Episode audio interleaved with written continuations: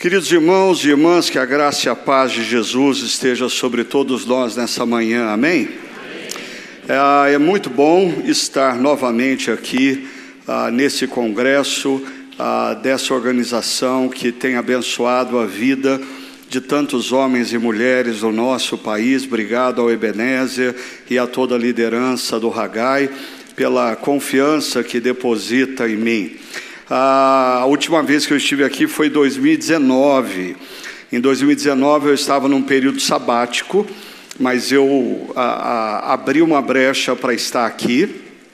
E eu diria que eu dou graças a Deus que em 2019 eu tirei aquele período sabático. Eu não fazia a mínima ideia do que viria para frente. 2020, pandemia.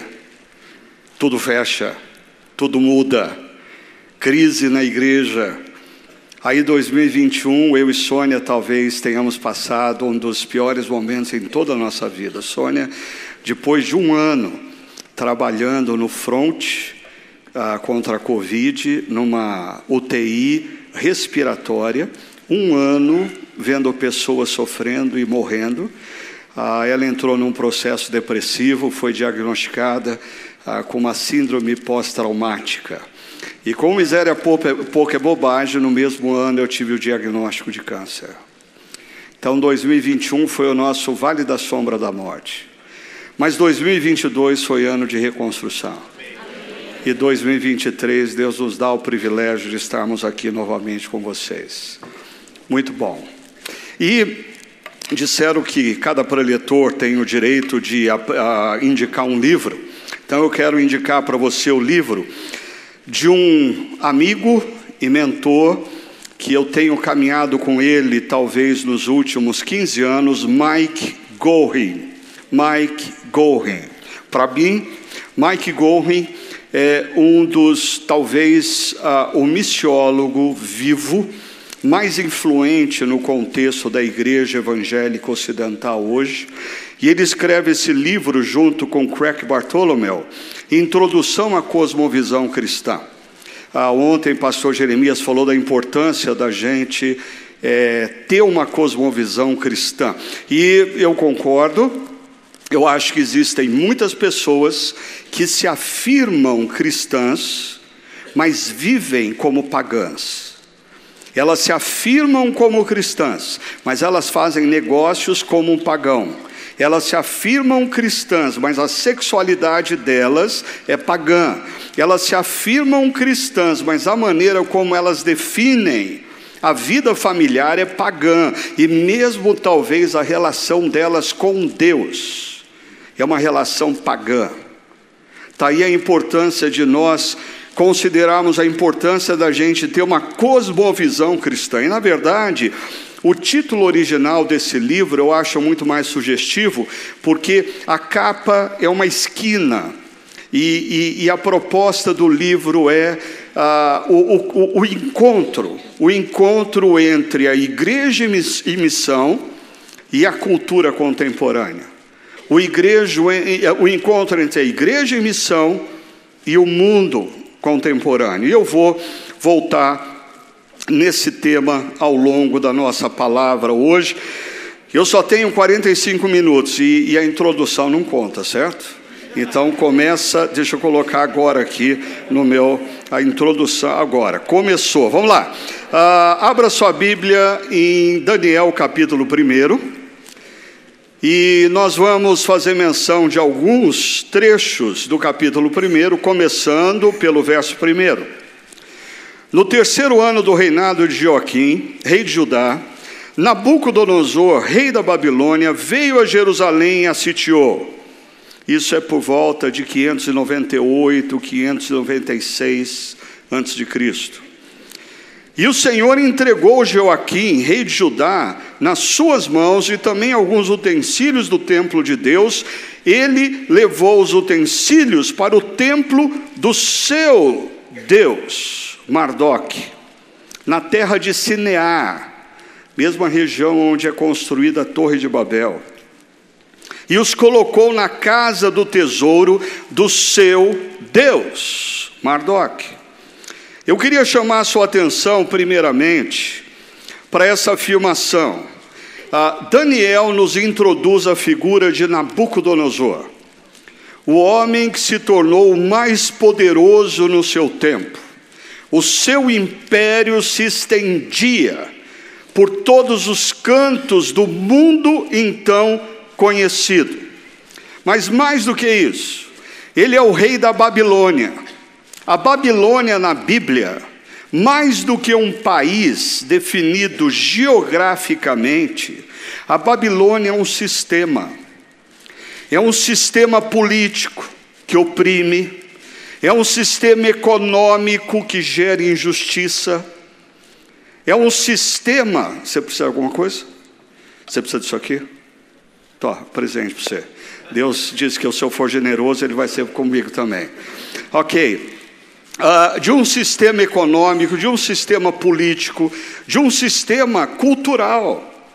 Você encontra o primeiro registro sobre a Babilônia, em Gênesis capítulo 11, no contexto do chamado de Abraão. Então perceba, para mim, Abraão, o chamado de Abraão, Gênesis 12, é o DNA do povo de Deus na história. O povo de Deus emerge na história no contexto da Babilônia, no contexto da construção daquela torre em Gênesis capítulo 11. Aí a gente percorre as Escrituras e a gente se depara com essa Babilônia encarnada, essa Babilônia que se torna reino político, geográfico, social, cultural, econômico. Obrigado, querido. Mas aí é interessante que a imagem da Babilônia volta no livro de Apocalipse. Em Apocalipse 18, a Babilônia é destruída, sendo que a Babilônia geográfica já havia sido destruída há muitos anos, há muitos séculos atrás.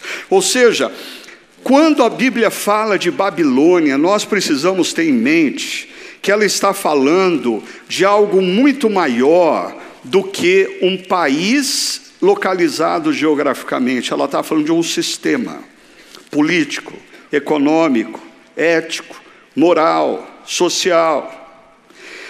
E o texto no verso 2 diz que Nabucodonosor não apenas ah, invadiu Jerusalém, mas ele também tomou alguns dos utensílios do templo de Deus ele levou para o templo dos seus deuses, o do seu Deus, e os colocou na casa do tesouro de seu Deus. Se você está me acompanhando na tela ou na sua Bíblia, você, já, você percebeu que as três frases se encerram com a palavra Deus.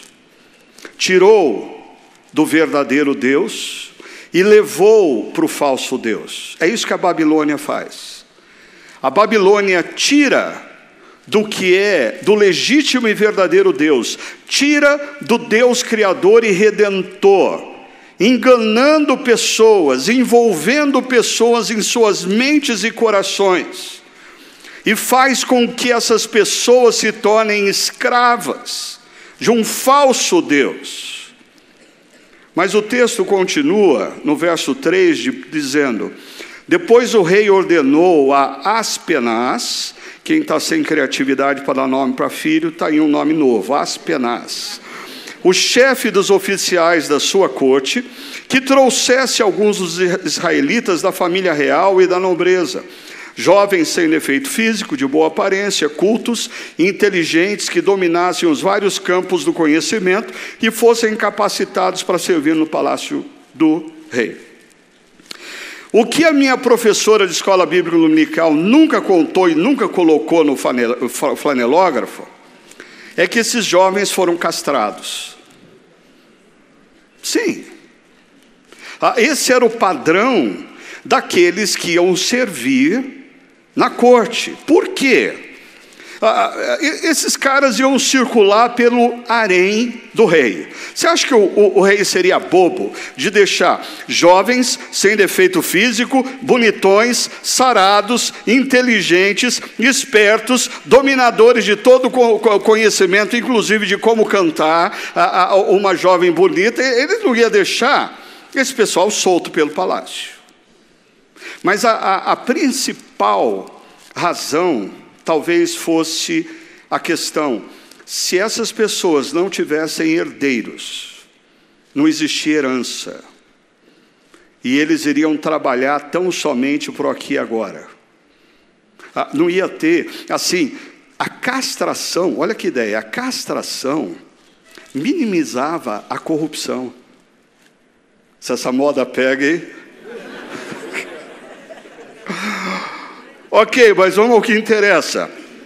Ele, Aspenaz, deveria ensinar-lhes a língua e a literatura dos babilônicos. E no verso 5 nós temos a seguinte informação: entre esses jovens, bonitões, cultos, sem defeitos, capazes de conhecer as ciências, estavam ah, alguns que são Daniel, Ananias, Misael e Azarias. Em novembro de 2019, refletindo sobre o livro de Daniel, eu comecei a perceber como o livro de Daniel precisava ser um manual para a igreja no contexto atual. E eu vou explicar por quê. Para mim, Daniel, Ananias, Misael e Azarias, eles são convidados para viver a fé numa perspectiva completamente diferente da que eles viviam em Judá. Eles são convidados agora, ou desafiados, ou deslocados para a Babilônia e eles vão ter que aprender a viver a fé no exílio. Eu, eu, de, deixa eu mostrar isso para você graficamente e depois eu quero falar sobre algumas implicações. Primeiro, imagine que esses moços, eles cresceram em Judá. Judá era uma cultura altamente influenciada pelos valores revelados pelo Deus Criador. Independentemente das pessoas de Judá obedecerem a Torá. É, é interessante, ah, em Judá, a gente sabia que uma pessoa estava errada e não estava cumprindo a lei de Deus, porque existia a lei de Deus na cultura. Existia certo e errado. Por quê? Porque existia a revelação do Deus Criador, existia a Torá, e a Torá, quer queira, quer não, influenciava toda a sociedade, toda a cultura. Eu me lembro que quando eu era criança pequena, lá em São Paulo, assim, eu vivi num país muito diferente da maioria de vocês aqui. Eu vivi num país onde os evangélicos eram cerca de 3, 4%. Ah, um dos momentos mais apavorantes da minha vida ou do meu ano era quando no primeiro dia de aula, não sei por que a razão, a professora mandava a gente ficar do lado, eh, em pé do lado da carteira e falar bem alto o nome e a religião. E quando eu falava a minha religião, eu ouvia aquele burburinho na sala. O crente, nós temos um crente na nossa sala. Interessante, quando nós éramos 3, 4% da população, nós realmente acreditávamos que os, os católicos romanos eram os nossos inimigos. Hoje, eu percebo o seguinte: o nosso vizinho era católico romano. Mas se nós parássemos com ele no corredor e perguntássemos: ah, o que você acha da Bíblia? Ele diria: a Bíblia? A Bíblia é a palavra de Deus. Aí ah, Jesus, ah, Jesus é o Filho de Deus. Ah, e o universo que nós vivemos, de onde veio? Ah, do Deus Criador. Ah, e o último conselho, estou pensando em largar minha esposa e fugir com a minha secretária, o que, que você acha? Ele ia dizer: está errado. É, é interessante, o Brasil que eu nasci não era um Brasil com 40% de evangélicos, mas era um Brasil que tinha uma cultura mais permeada por valores ou próximo da cosmovisão cristã do que o Brasil atual. Mas Daniel e os seus amigos são deslocados para a Babilônia. A Babilônia é uma cultura totalmente alienada dos valores revelados por Deus Criador. Na Babilônia, você pergunta: Você crê em Deus? A pessoa responde: Que Deus? Na Babilônia, você pergunta: Você crê na Torá? A pessoa diz: O que, que é isso? Eu nunca ouvi falar disso. Na Babilônia, os valores são completamente diferentes nos relacionamentos entre homens e mulheres, homens e homens, mulheres e mulheres. Ah, é, é, é um mundo alheio e distante do reino de Deus. Talvez para tornar um pouquinho mais claro para vocês a implicação disso, ah, essa é uma foto tirada possivelmente em 1950, 1960, ah, e a gente chamaria de uma família moderna. Porque a modernidade começa ali na Revolução Francesa e ela perdura até meados do século XX. Ah, uma família nuclear, você pode ver papai e mamãe, ah, você pode ver vovô e vovó, você pode ver filhinho e filhinha sentados, comportadinho, e nem precisava de iPad para ficar quieto. Hã? Tá vendo? As crianças não precisavam ficar olhando para o celular do papai e da mamãe para ficar. Houve um tempo na história que crianças conseguiam ficar quietas da mesa. Ah, ah, houve um tempo na história em que famílias se sentavam ao redor da mesa sem celular e sem iPad. Não é interessante isso? É chocante, né? Para alguns de nós. Mas perceba, essa família, e eu não estou dizendo que essa família era perfeita, por detrás dessa figura de perfeição tinha muitos problemas também. Mas eles estão de cabeça baixa orando, porque eles viviam numa cultura que, apesar de nem todos serem efetivamente cristãos, a cultura era altamente influenciada por valores cristãos. Aí deixa eu mostrar para você uma outra foto que vem de um seriado de TV chamado Modern Family, mas que não tem nada de Modern Family, é Post-Modern Family, família pós-moderna. No centro da foto, você tem o pai de todos, casado pela segunda vez, com uma mulher que tem a idade para ser filha dele, ela tem um filho do primeiro relacionamento, de camisa laranja, e os dois têm uh, um outro filho do relacionamento atual. Uh, do lado direito dele, do seu lado esquerdo, uh, ele tem a filha dele com o marido e três adolescentes completamente diferentes dos filhos da foto anterior que carregam todos os problemas, todas as tensões derivadas ah, de uma vida de adolescente no contexto atual. E do lado oposto, ruivo, com uma a blusa azul, ele tem um filho dele, que é casado com outro homem. E eles adotaram uma menina. Ah, existe um, um, um quê de mosaico nessa foto. Sabe qual que é o grande problema da igreja na atualidade? Quando a gente fala de família, a gente pensa que o mundo ainda vive esse retrato preto e branco. Quando a grande maioria das pessoas com quem nós convivemos, no trabalho, nos negócios, nos estudos, vive a outra realidade.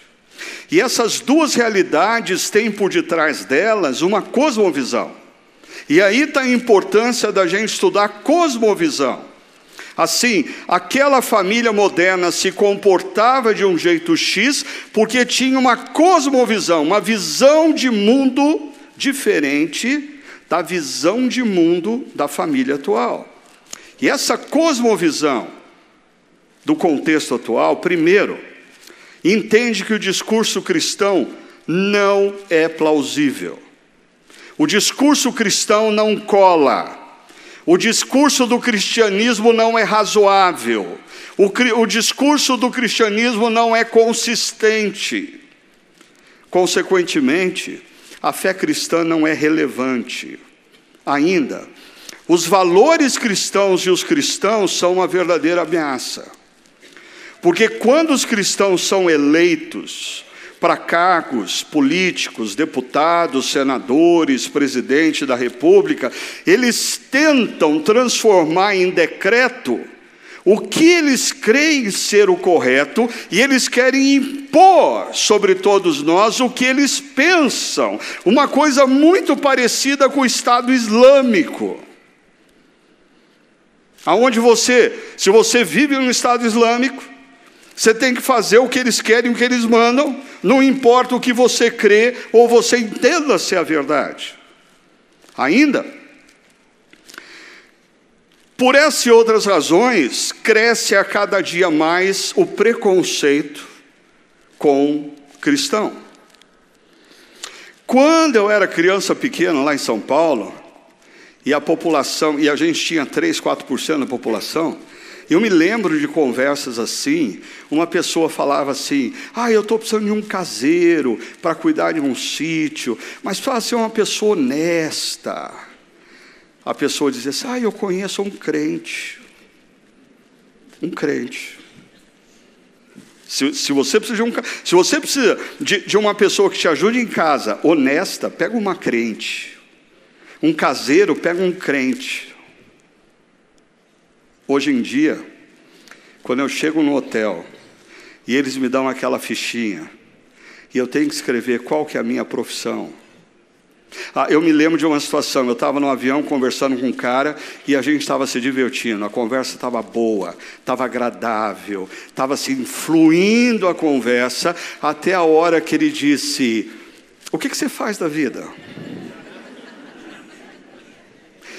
Eu virei para ele e falei: Se eu disser para você o que eu faço, você promete que não para de conversar comigo?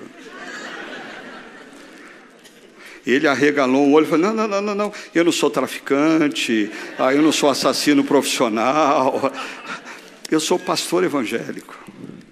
Mas mesmo eu pedindo antes, não teve jeito. Eu percebi que a gente conversou um pouquinho, daí ele virou para o outro lado e a conversa morreu. Preconceito. Deixa eu mostrar rapidamente para vocês como a gente chegou onde a gente chegou. Uh, Dr. Francis Schaeffer, um pensador muito fluente da minha geração jovem, ele traça uma linha no livro Morte da Razão, aonde ele fala que tudo que está acima da linha uh, é graça e eterno, o que está abaixo da linha é natureza histórico. Por que, que a gente precisa entender isso? A fé cristã parte de um pressuposto básico. O Deus Criador se revelou na história. Nós cremos na revelação, nós cremos que o Deus Criador, a história existe, a natureza existe porque o Deus Criador se manifestou. Nós cremos que existe verdade ah, e mentira porque o Deus Criador disse o que é a verdade. Nós cremos em princípios e valores revelados pelo Deus Criador e a revelação plena e máxima do Deus Criador é o seu próprio Filho que entra na história na pessoa de Jesus para morrer naquela cruz por mim e por você. Agora, em algum momento da história, mais propriamente século 17, 18, a, a, o racionalismo, o iluminismo começa a questionar a revelação. E aí os seres humanos, a partir do iluminismo, começam a construir uma outra concepção do que é verdade. A verdade é o que nós, fazendo uso da nossa razão, das logias, nós estudamos as logias, as logias que são o senso comum nas mais variadas áreas, determinam o que é verdade. E se a gente abandonar a revelação e a gente acreditar nas logias, ordem e progresso. O lema da nossa bandeira é iluminista: ordem e progresso. Problema? Entramos no século XX e, ao invés de nós termos ordem e progresso, nós tivemos duas guerras mundiais. As logias e o senso comum da Alemanha gerou o Holocausto. As logias e o senso comum dos norte-americanos criaram a bomba atômica. E por volta da década de 60 do século passado, começa uma reação. Uma reação ah, de uma nova cultura que não acredita nem na revelação, nem no senso comum. Uma cultura que não acredita na possibilidade de alguém ter a verdade, ou melhor, cada um tem uma percepção da sua própria história, cada um determina o que é verdade para si. Ninguém deve impor sobre mim o que pensa ser verdade. Ah, o Instituto Barna, ah, um instituto de pesquisa norte-americano, ele ah, fez uma pesquisa entre jovens evangélicos nos Estados Unidos. E uma coisa surpreendente: a grande maioria dos jovens que se afirmam evangélicos, eles consideram errado evangelizar. Errado evangelizar. E isso abriu os olhos, meus olhos para uma coisa. A minha, a minha igreja cresceu através de jovens casais, não através da juventude. Por quê? Porque no fundo, no fundo, a juventude, em contato com a cultura contemporânea, não acredita que é correto evangelizar. Porque evangelizar é você impor a sua verdade sobre o outro, e você não deve fazer isso. Talvez o maior retrato dessa cultura esteja presente nas redes sociais, que é a cultura do eu. Selfie, o que é a selfie senão a propagação do eu? O que, que é, o que são as redes sociais? É a democratização do BBB, do Big Brother Brasil. No Big Brother Brasil só pode participar 20. Nas redes sociais pode participar quem quiser. E aí começa um projeto altamente narcisista de autopropagação do eu, o que eu fiz no café da manhã, o que eu fiz no almoço, o que eu fiz no jantar, o que eu fiz na hora vaga, onde eu estou hoje, aonde eu estava ontem, aonde eu vou estar amanhã. Eu, eu, eu, eu.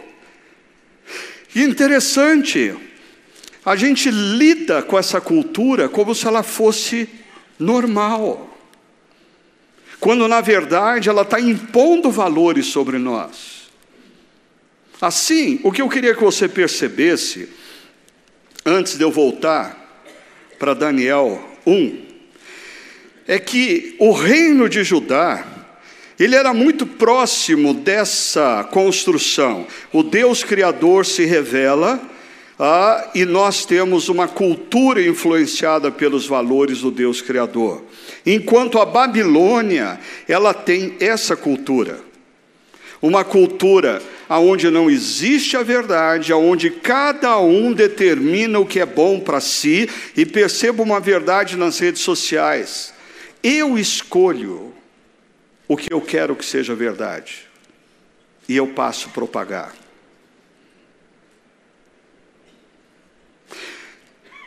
O que Daniel e os seus amigos fazem nesse contexto? Primeiro, eles trabalham com uma convicção. Eu queria que você se lembrasse que o livro de Daniel não é um diário. O livro de Daniel é uma memória. Daniel está escrevendo esse livro já na idade avançada, é uma memória. E quando ele olha para trás e vê tudo o que aconteceu, sabe o que, ele afirma? Ah, ele afirma que o Senhor entregou Joaquim, rei de Judá, nas mãos de Nabucodonosor. Deus está no controle da história. E Deus está no controle dos que têm o controle. Deus está no controle da história. Eu acho que muitos evangélicos se esqueceram disso nos últimos anos. Muitos evangélicos fizeram besteiras, burradas, porque se esqueceram disso nos últimos anos. Deus está no controle da história. Deus não vai conduzir a história na direção que você entende ser a melhor, mas na, na, na direção que Ele entende ser a melhor. Deus vai conduzir a história até o final. Deus vai levar a história até Apocalipse 20 e 21. E mesmo quando você não entender os caminhos de Deus, lembre-se que Deus é Deus e você é criatura.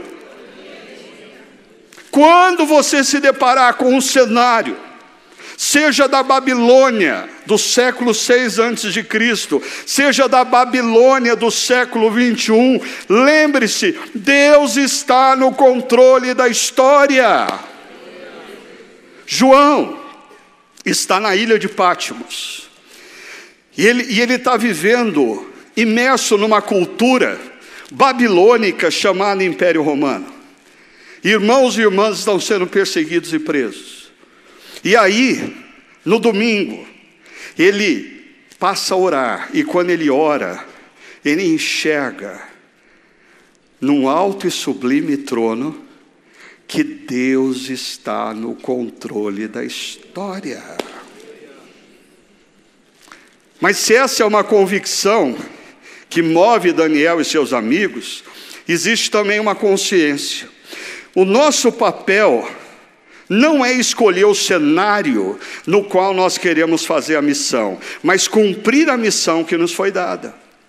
Eu, eu, eu, acho que às vezes alguns pastores, líderes de igrejas, acham que a nossa missão é, é, pegar a cultura e o mundo e segurar com toda a força e tentar trazer de volta para a modernidade, quem sabe para a Idade Média, quem sabe para a igreja primitiva. Não, não é essa missão que Deus nos deu. Deus nos deu a missão de irmos entre todas as culturas e sermos bênção a todos os povos da terra. A igreja primitiva não teve a opção de escolher o cenário. A igreja de Jerusalém cresce um dia, 3 mil membros. Por quê? Porque ela estava numa cultura que era amigável à lei e à revelação de Deus. Mas a igreja primitiva tem que ir para Corinto, tem que ir para Éfeso, tem que ir para Roma. E ser cristão em Roma, em Éfeso, em Corinto, acredite, era tão difícil quanto ser cristão na Babilônia e tão difícil quanto ser cristão no mundo atual. Nós precisamos parar de achar que a nossa missão é escolher o cenário que a gente quer fazer a missão, e nós precisamos voltar a fazer missão. Nós precisamos voltar a olhar para as pessoas que não têm a esperança em Jesus e buscar formas de alcançá-las, mesmo que elas estejam completamente envolvidas pela cultura babilônica. A nossa missão não é rejeitar as pessoas, é abençoá-las. A nossa missão não é botar o dedo no nariz das pessoas e dizer vocês estão errados. A nossa missão é apontar para Cristo e dizer: Deus te ama o bastante para te aceitar do jeito que você está. Mas Ele te ama demais para permitir que você continue mesmo. O que vai transformar uma pessoa não é um decreto, do Congresso Nacional, estimulado por deputados e senadores cristãos, o que vai transformar vidas é o Evangelho de Jesus. Leis não têm o poder de mudar o rumo da história de pessoas, leis não têm o poder de mudar a cultura com a qual nós estamos lidando. Só o Evangelho de Jesus tem esse poder. E como o tempo passa, deixa eu pontuar para você rapidamente as estratégias da Babilônia. Primeiro, a Babilônia tenta impor um propósito. E o propósito que a Babilônia impõe é servir nos palácios da Babilônia. Muitos jovens cristãos, muitos empresários cristãos, muitos profissionais liberais cristãos se esqueceram da sua identidade como discípulo e eles estão servindo nos palácios da Babilônia.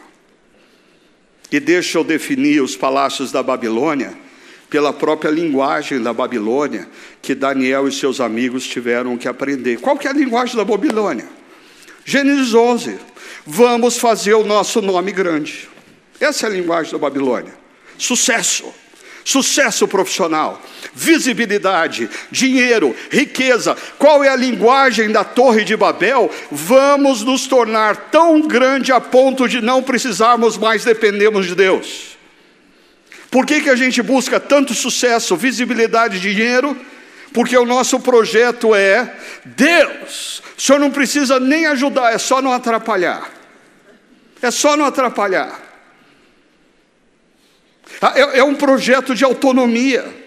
A linguagem de Babel e da Babilônia é a linguagem da autonomia, a linguagem da busca do sucesso, da busca do dinheiro. Agora, hábitos. Eu vou voltar nesse ponto já já. A comida e o vinho da mesa do rei. Aqui nós temos um problema com a lei cerimonial, nós temos um outro problema que a, a, as comidas eram oferecidas a ídolos, mas nós temos um terceiro problema que passa desapercebido para a maioria dos cristãos.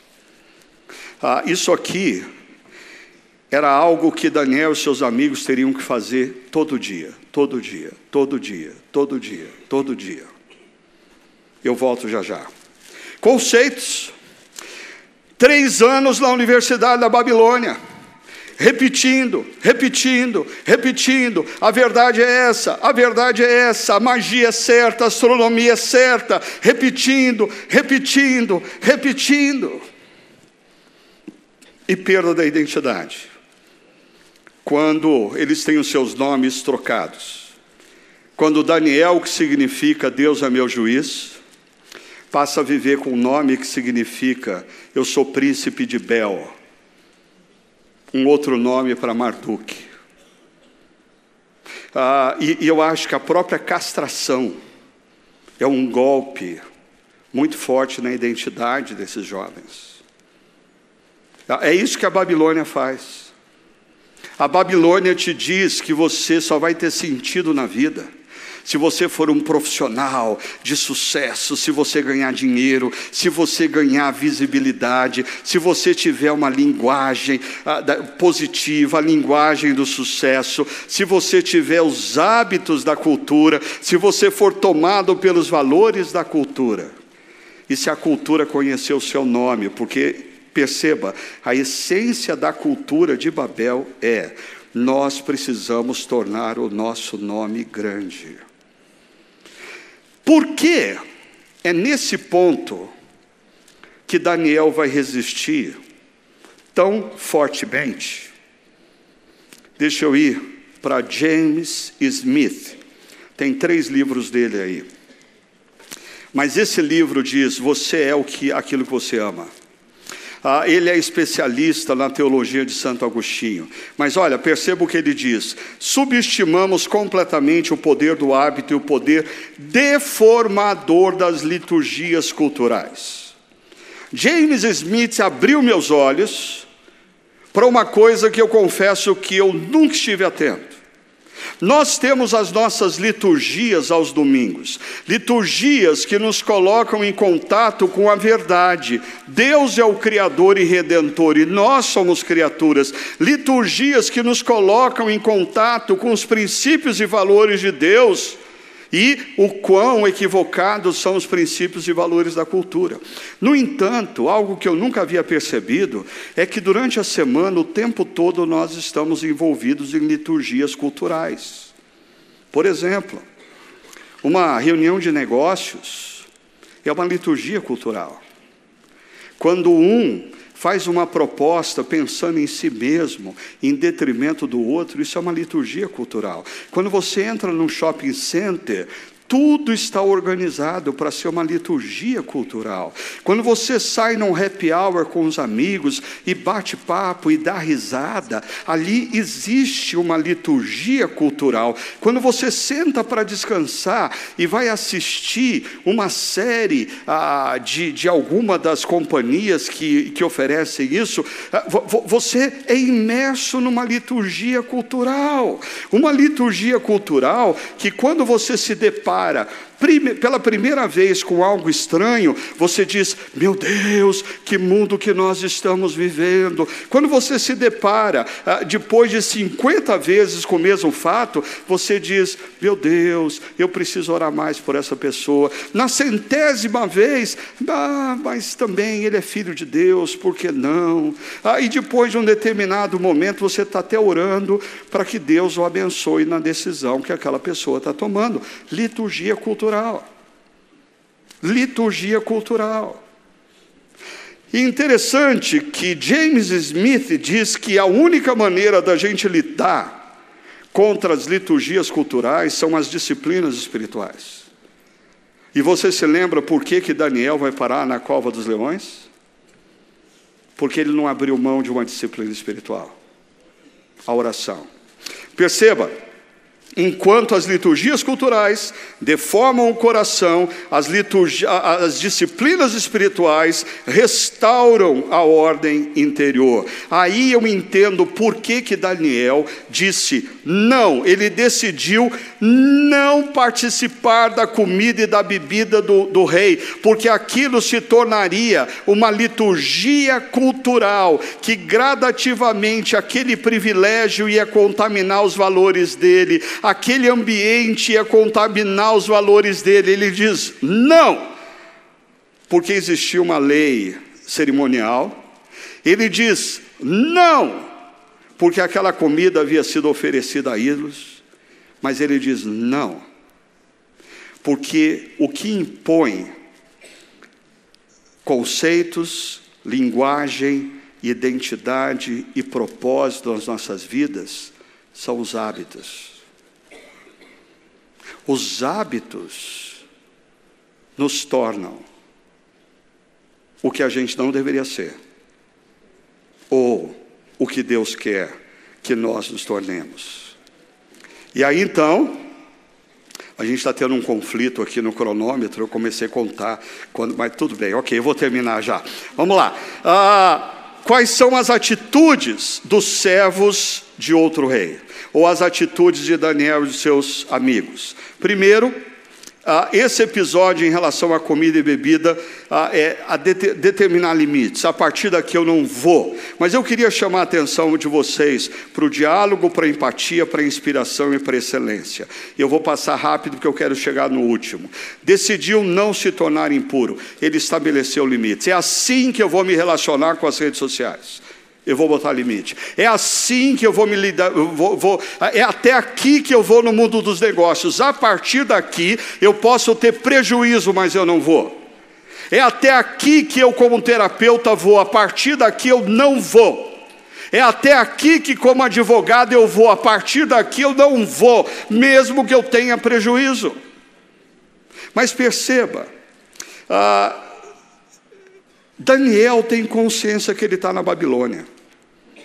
E na Babilônia, a gente está na casa dos outros. A gente não está na nossa própria casa. Assim, se eu tivesse na minha igreja, eu falaria assim: eu preciso de mais 15 minutos. E eu toco ou talvez eu nem falaria que eu preciso de 15 minutos. Mas eu estou na casa dos outros, eu preciso respeitar. Assim, o, o Ebenezer fala assim: bota terno e gravata. Eu boto terno e gravata. Se ele for pregar na minha igreja, eu falo, vai de calça jeans e camiseta e tênis. A cada, e Daniel tem consciência que ele está na casa dos outros. E, e eu acho que nós cristãos não nos apercebemos que nós não estamos mais em Judá, nós estamos na Babilônia. Você precisa dialogar com pessoas que não pensam como você. Você vai ter que aprender a, a, a, a, conversar com pessoas e ouvir a história delas sem franzir a testa. Se você franzir a testa, você revela que você achou estranho. Não pode, faz botox para a testa não franzir nunca mais. Diálogo, empatia. Interessante que o chefe do rei chega para Daniel e diz: Eu estou com medo. Eu estou com medo. E Daniel o acolhe. Bom, então vamos tentar pensar num plano para minimizar o seu medo. E aqui para mim é fantástico porque O plano de Daniel passa por mostrar para o mundo ao redor que o caminho de Deus é sábio. A maneira como nós vamos convencer homens e mulheres na Babilônia a buscarem a Deus não é falando. É eles percebendo que o nosso estilo de vida é saudável, é bom, que as nossas famílias são mais consistentes, que os nossos negócios, apesar de bem-sucedidos, são éticos. E aí vem a pergunta do homem da Babilônia, da mulher da Babilônia: me conta o seu segredo. E mais, excelência. É interessante, uma marca de José no Egito. José vive a fé no exílio, é a excelência. Uma marca de Neemias, Neemias vive a fé no exílio, excelência. Uma marca de Daniel e seus amigos no exílio é excelência. Eu vou até arriscar dizer uma coisa, já que esse não é um congresso de pastores, então eu não tenho ah, receio de ser apedrejado no final, mas eu costumo, lendo Daniel e pensando nessa reflexão da cultura babilônica nos dias atuais, eu diria: o futuro da influência da igreja na sociedade não será via pastores, será via profissionais.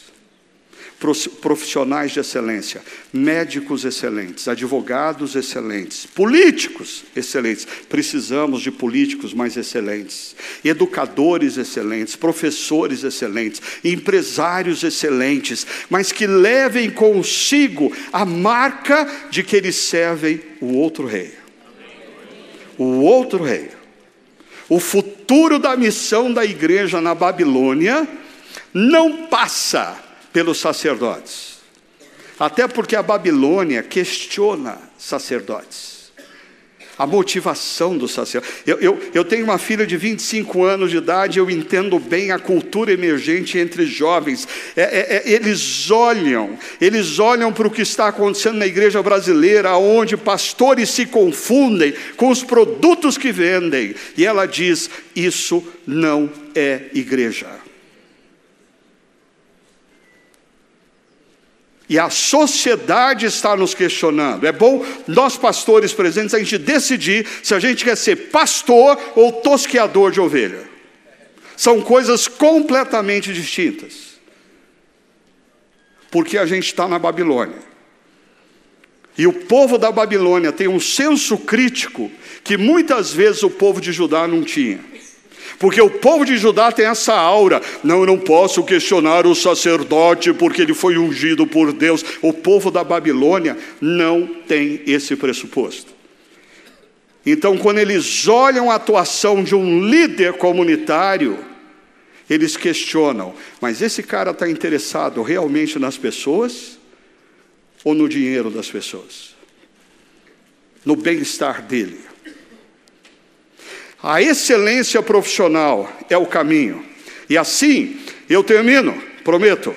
E Deus fez com que o homem fosse bondoso para com Daniel e tivesse simpatia para com ele. E ainda, esses quatro jovens, Deus deu sabedoria e inteligência para conhecerem todos os aspectos da cultura e da ciência. O que eu quero mostrar com esse quadro é a bênção de Deus não isenta a nossa responsabilidade. Apesar da nossa responsabilidade, nós dependemos da graça e da bênção de Deus. São duas coisas que andam lado a lado. E por que eu diria que isso deu certo? Porque em Apocalipse 18, verso 1 e 2, e verso 20 diz assim: Depois disso, vi outro anjo que descia dos céus. Tinha grande autoridade, e a terra foi iluminada por seu esplendor. E ele bravou com voz poderosa: Caiu! Caiu a grande Babilônia. Jesus e os seus discípulos venceram. Com poder, não. Poder é a arma da Babilônia. Venceram com o Evangelho, com a graça, com o amor. Celebrem, os santos, apóstolos e profetas que sofreram. E antes de começar, eu conversava com Ebenezer sobre a cota de mártires. Eu acho que na Babilônia a gente tem que resgatar a teologia dos mártires. Na Babilônia, sucesso muitas vezes significa o martírio. Mas aqueles que sofreram, Deus a julgou. O que, que significa o nome Daniel?